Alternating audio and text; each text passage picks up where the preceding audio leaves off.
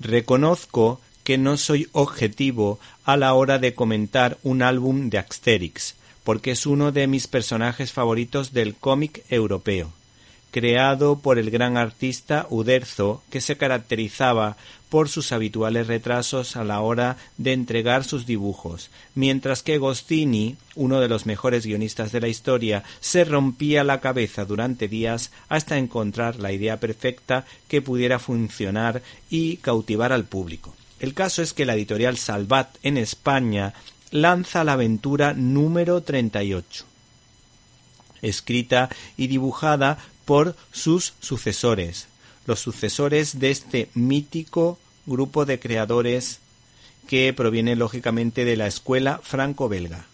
Nos estamos refiriendo a Jean-Yves Ferry y a Didier Conrad, respectivamente, que han mantenido la esencia de estos peculiares antihéroes con obras como Asterix y los Pictos, El papiro del César y Asterix en Italia. La aventura en cuestión se titula Asterix. ¿Te está gustando este episodio? Hazte fan desde el botón Apoyar del podcast de Nivos. Elige tu aportación y podrás escuchar este y el resto de sus episodios extra. Además, ayudarás a su productor a seguir creando contenido con la misma pasión y dedicación.